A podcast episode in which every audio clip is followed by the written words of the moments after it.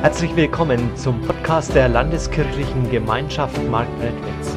Ich wünsche dir in den nächsten Minuten inspirierende Antworten auf deine Fragen und eine spannende Begegnung mit Gott.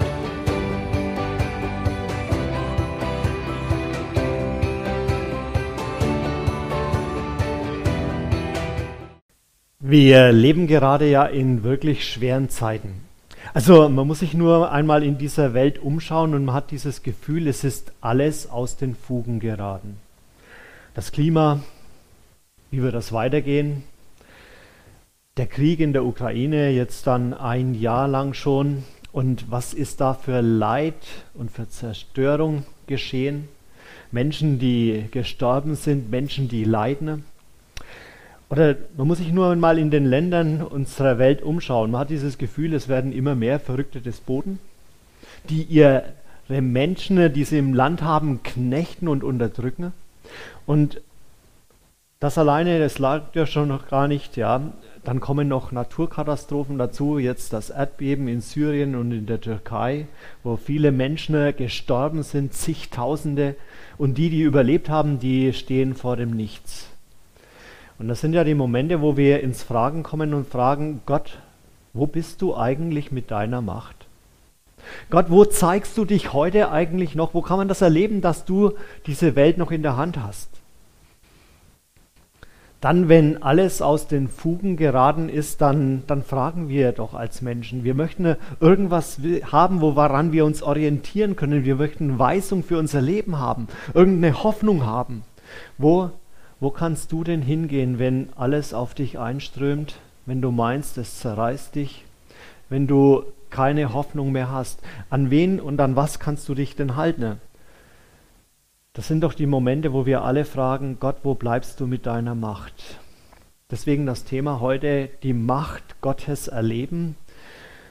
Power, die Macht Gottes. Wir schauen dazu wieder in den Brief vom Apostel Paulus an die Epheser. Das Erste, was mir heute wichtig ist, du musst die Macht Gottes entdecken. Wo ist denn Gott mit seiner Macht? Diese Frage, die stellen wir heute doch immer wieder. Es war 1956. Fünf Missionare der südamerikanischen Mission machen sich auf den Weg. Sie wollen in das Amazonasgebiet östlich in, äh, im östlichen Teil von Ecuador und dort den Waorani Indianern die Botschaft von Jesus Christus bringen. Sie lassen sich von einem Flugzeug in die Nähe dieses Gebietes bringen, wo die Waorani leben.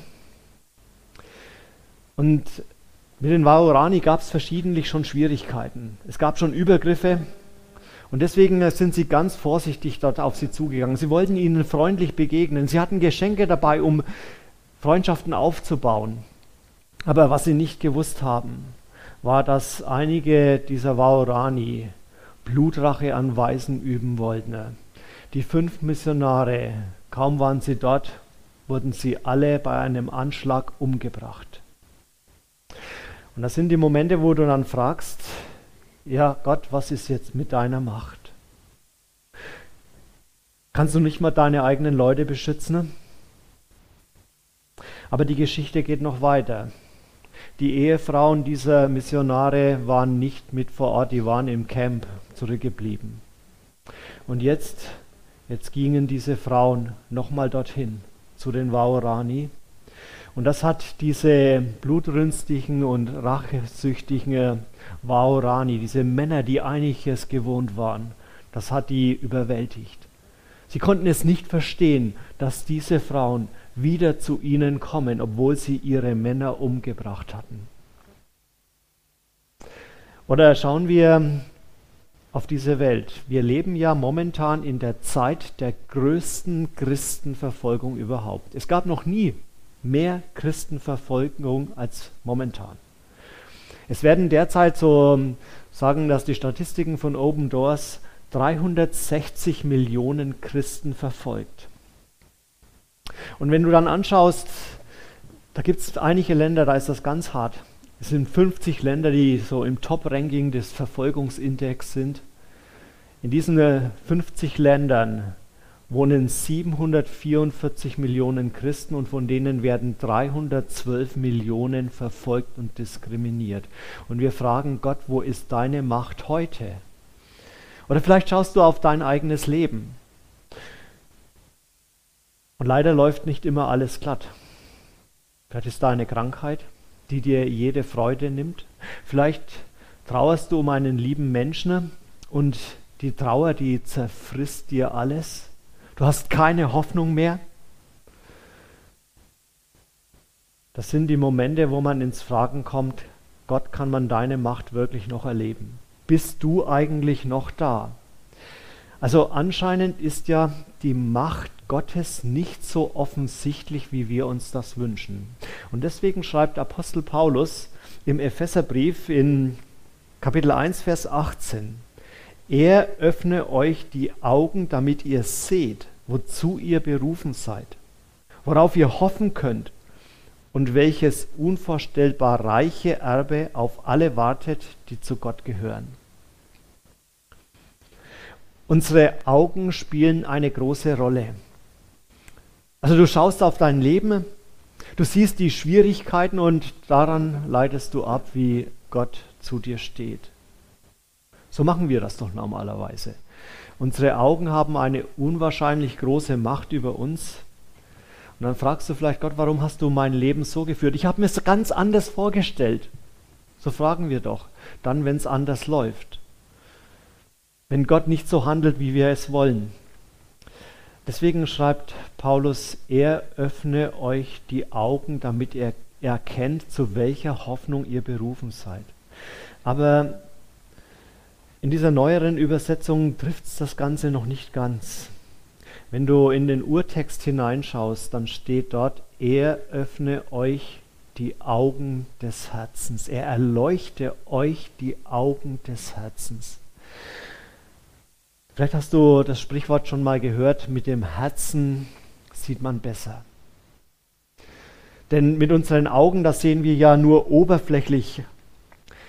Das Herz das ist der Sitz der Gefühle. Da bist du persönlich angesprochen, da bist du betroffen. Wenn du mit deinem Herzen siehst, dann nimmst du eine Situation oder einen Menschen auch ganz anders wahr.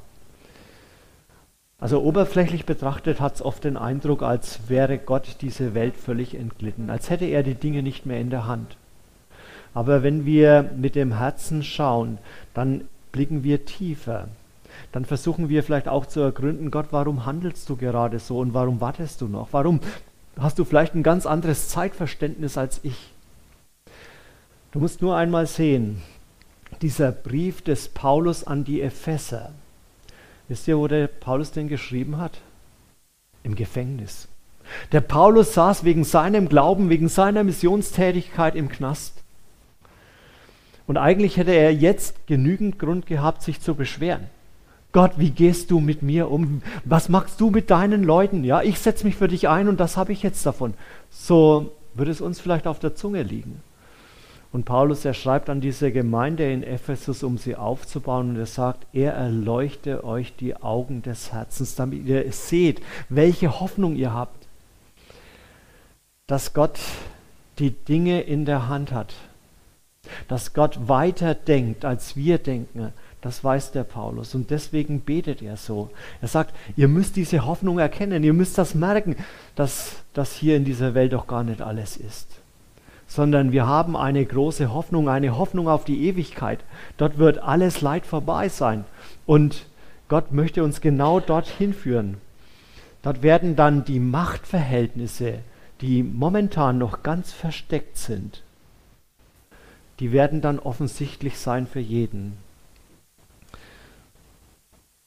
Wenn du die Welt mit deinen Augen anschaust, dann siehst du alle möglichen Mächte.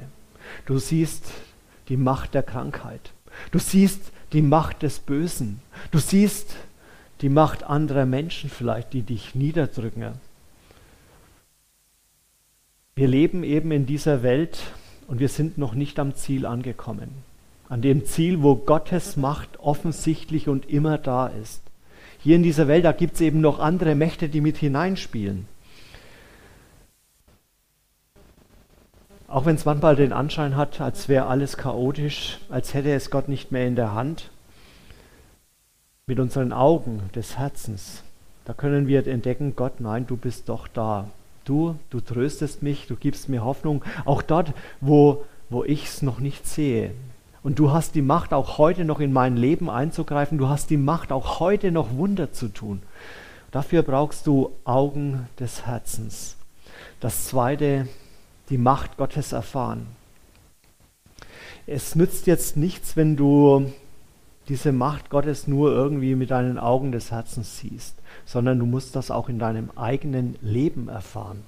Da schreibt Paulus in Vers 19 dann, ihr sollt erfahren, mit welcher unermesslich großen Kraft Gott in uns, den Glaubenden, wirkt. Ist es doch dieselbe gewaltige Kraft, mit der er am Werk war, als er Christus von den Toten auferweckte und ihm in die himmlische Welt den Ehrenplatz an seiner rechten Seite gab. Mit ihr hat Gott ihm zum Herrscher eingesetzt über alle Mächte und Gewalten, über alle Kräfte und Herrschaften, ja über alles, was Rang und Namen hat in dieser und in der zukünftigen Welt. Ist Gott mit seiner Macht in deinem Leben mächtig? Also, dass Gott mächtig ist, das erfährst du schon alleine dadurch, wenn du zum Glauben gekommen bist. Niemand, niemand kann von sich aus glauben. Du kannst versuchen, Gott mit dem Verstand zu begreifen, aber dann wirst du irgendwann unverständlich, unverständlich vor ihm stehen bleiben. Unbegreiflich ist er für uns.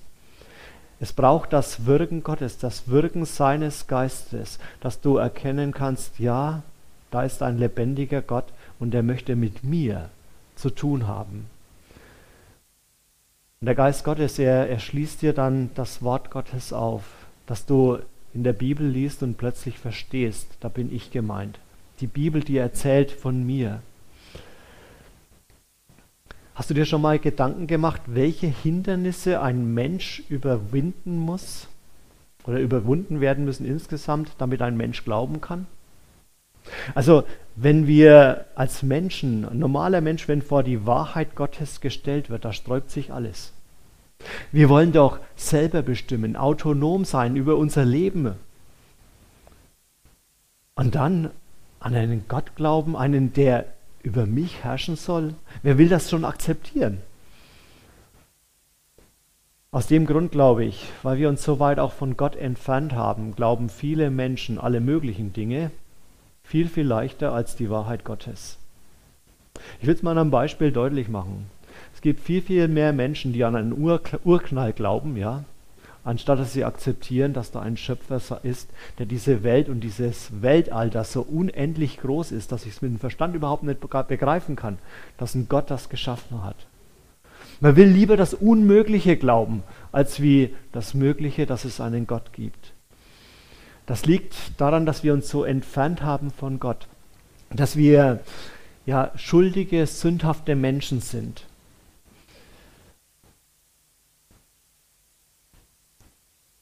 Da spielt es eine Rolle, eben welche Gedanken und welche Einflüsse in, in dich hineinkommen. Welcher Geist, welche Ideen treiben dich an? Und danach bildest du ja auch dein eigenes Weltbild. Ich will es mal ein Beispiel verdeutlichen. Vielleicht habt ihr ein Musikinstrument, ein Klavier oder irgendwas, oder manche haben vielleicht eine Blockflöte, ja. Vielleicht hast du sowas zu Hause, ja. Ein Musikinstrument kann alleine nicht spielen. Da muss einer in die Tasten greifen und jetzt, je nachdem, in welchem Geist der spielt, kommt da ein Wohlklang heraus oder es klingt wie wenn ein Kind irgendwie wild auf den Tasten rumhämmert. Welche Einflüsse prägen deine Gedanken? Unser Denken, ja, das ist nicht einfach nur neutral irgendwo in einem Raum, ja, sondern das, das, wird, das wird beeinflusst. Und wem geben wir Gewicht? Gott möchte in deinem Denken regieren.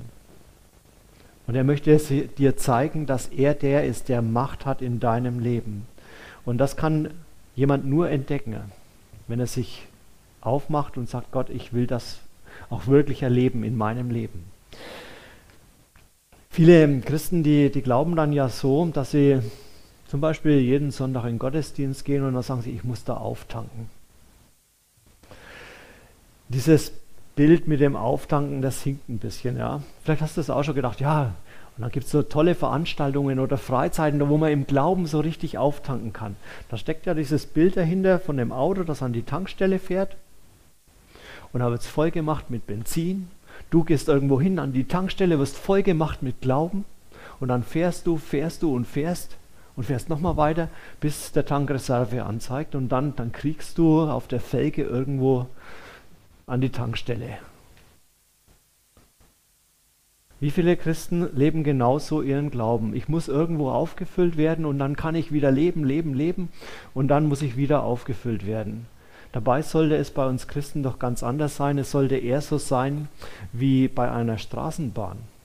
Eine Straßenbahn hat nämlich keinen Tank, die hat keine Batterie, sondern die hat nur eine Oberleitung. Und wir sollten auch nicht irgendwo immer uns auftanken, sondern wir sollten an der Oberleitung hängen. In dieser Verbindung mit Gott ständig sein. Und dann werden wir nämlich erleben, wie seine Macht und wie seine Kraft in unserem Leben mächtig ist. Wie sieht diese Macht Gottes dann aber aus? Ich möchte heute nicht abstrakt bleiben, sondern wir sehen das ja an Jesus, was Macht Gottes bedeutet. Das ist die Macht zu vergeben dass wir nicht mehr von Gott getrennt sind, dass die Schuld nicht mehr unser Leben bestimmt und zerstört. Das hat Gott weggenommen. Und er hat uns neu gemacht. Er hat vergeben. Genau aus dem Grund, wenn Jesus einen Menschen geheilt hat, hat er immer gesagt, als allererstes, dir ist deine Schuld vergeben weil die Sünde eine zerstörerische Macht auf unser Leben hat. Und es nützt nichts, einen Menschen zu heilen, wenn die Sünde noch da ist, weil er dann immer weiter noch von der Sünde zerstört wird. Dir ist deine Schuld vergeben, das ist die Macht Jesu. Und Jesus, er hat auch Macht über die Natur. Da war Jesus mit seinen Jüngern unterwegs. Er war etwas müde, legt sich hinten im Boot schlafen und die schippern da über den See Genezareth. Da kommt ein gewaltiger Sturm auf. So etwas hatten die Jünger noch nie erlebt. Da waren unter ihnen einige, die, waren Fischer, die hatten schon viel ihrem Leben durchgemacht. Aber auch die, die schrien vor Angst. Und dann wecken sie Jesus auf und sagen, Herr, kümmert es dich nicht, dass wir umkommen? So wie wir sagen, Gott, wo ist deine Macht? Und Jesus, er steht auf und sagt zu ihnen, warum seid ihr so kleingläubig? Wo ist euer Glaube? Und er bedroht den Wind und die Wellen und sagt, schweig und verstumme. Er hat Macht über die Natur. Genau die gleiche Macht hat er dort, wo er einen kranken Menschen heilt, wo die zerstörerische Macht der Natur in einen Menschen wirkt, wo er dann sagen kann, und du sei geheilt.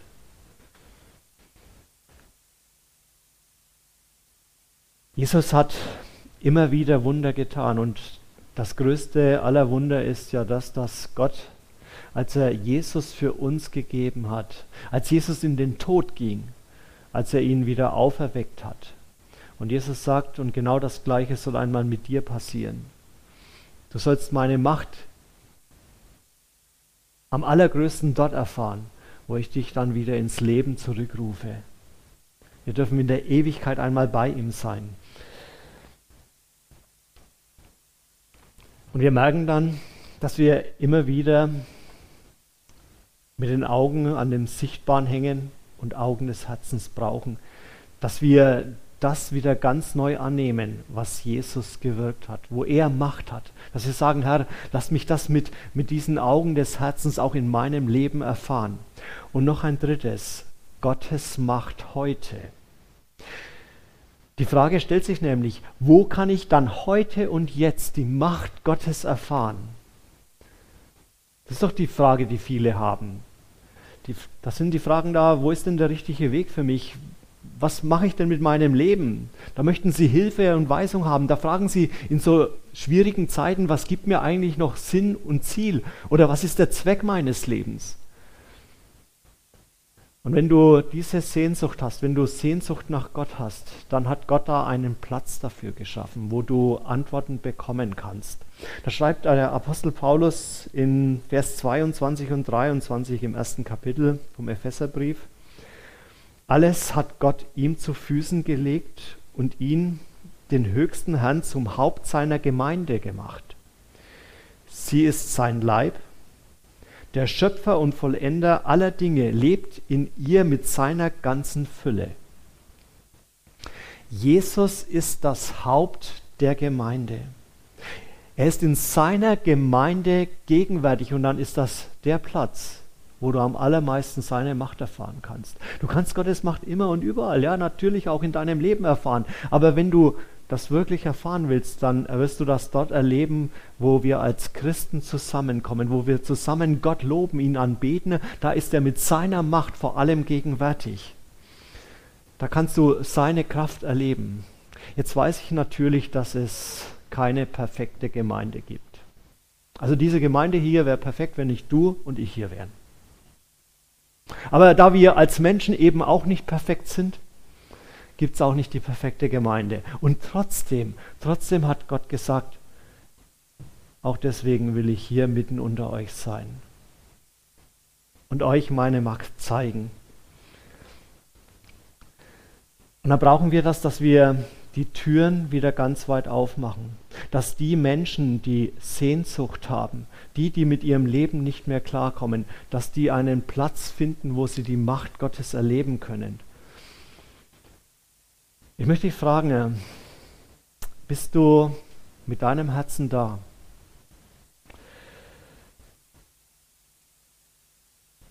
Willst du mit deinem Herzen die Macht Gottes wirklich erfahren und begreifen?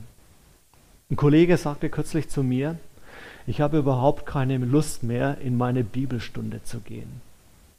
Die sitzen nämlich immer drin, die wissen sowieso alles, und wenn ich fertig bin, dann kriege ich ein Zeugnis und eine Note.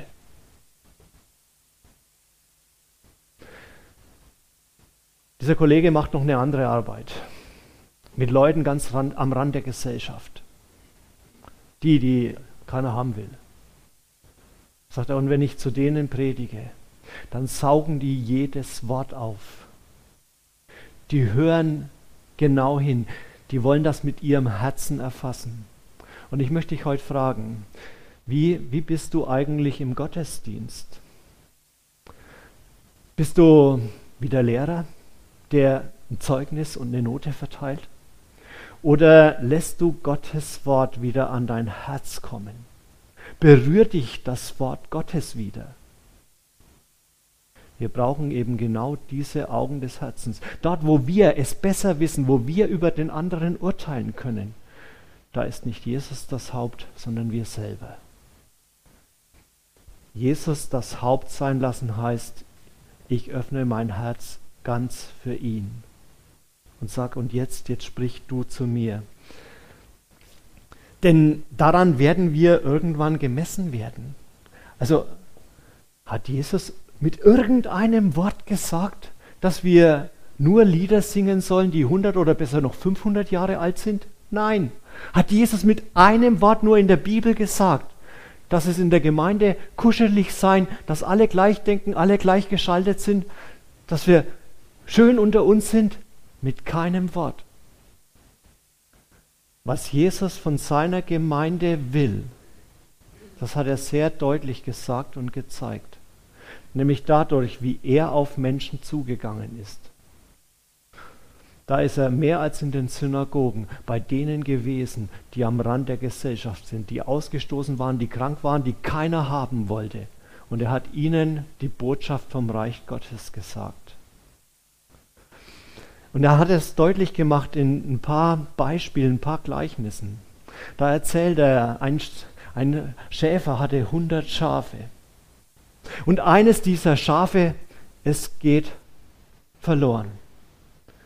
Und dieser Schäfer, er lässt seine 99 stehen, um das eine zu suchen und zurückzubringen. Wisst ihr, dieser Schäfer hat etwas riskiert. Die 99, die hätten in der Zwischenzeit auch davonlaufen können. Die hätten von einem wilden Tier gerissen werden können. Aber der Schäfer hat es riskiert, um das eine zu gewinnen. Wo riskieren wir etwas dafür, dass Menschen heute wieder zum Glauben finden können? Oder da sagt er, da erzählt er dieses Gleichnis von den anvertrauten Talenten, von den Gaben, die du hast. Und da sagt er, ein Herr hatte ging ins Ausland und er verteilte seinen Besitz unter seinen Verwaltern. Die sollten mit diesem Besitz, mit diesen Gaben, mit diesen Talenten wirtschaften und großen Ertrag bringen. Und zwei dieser Verwalter, die riskierten etwas. Die wollten mehr Ertrag haben als Nullzinsen auf der Bank. Und die haben großen Ertrag gehabt und er sagt, das war gut. Und einer, der hatte Angst, der vergrub seine Talente. Und da sagte der Herr, als er wiederkam und Rechenschaft forderte, du böser und untreuer, du fauler Knecht. Warum hast du alles vergraben? Und dieser Knecht, der verliert am Ende ja alles. Er wird davon gejagt. Er verliert alles.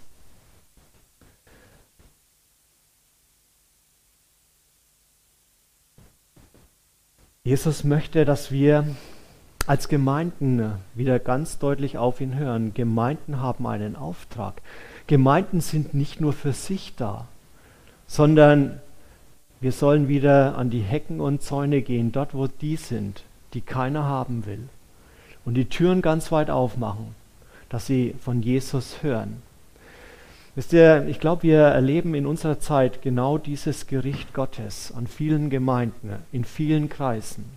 Dort, wo Menschen, wo angebliche Christen nur darauf schauen, dass es ihnen gefällt, dass es schön für sie ist und nicht Jesus das Haupt sein lassen.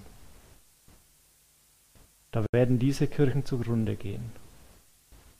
Wenn wir nicht wieder den Willen Jesu tun und Jesus in unser Herz lassen und sagen, ich, ich gebe alles auf, ich riskiere alles für dich. Und ich mache Dinge, die mir nicht gefallen. Und ich nehme das an. Hauptsache ein anderer Mensch findet zum Glauben an dich. Wenn wir nicht das wieder tun, dann wird das Gericht auch in unserem Land noch weiter viele Kirchen sterben lassen. Da können wir nur beten, Herr, wirk du wieder ganz neu und erreich du unsere Herzen wieder, dass wir nach deiner Macht schreien, dass wir deine Macht in unserem Herzen, äh, in unserem, äh, in unserem Land, in unserer Region, in unserer Stadt erleben. Sei du wieder mächtig und erneuere du unseren Glauben und unsere Gemeinden und Kirchen. Wir hoffen, diese Predigt hat dich inspiriert und dir weitergeholfen. Dann like sie doch und gib sie weiter an andere. Wenn du noch weitere Informationen möchtest, dann findest du diese auf unserer Homepage www.lkg-marktredwitz.de.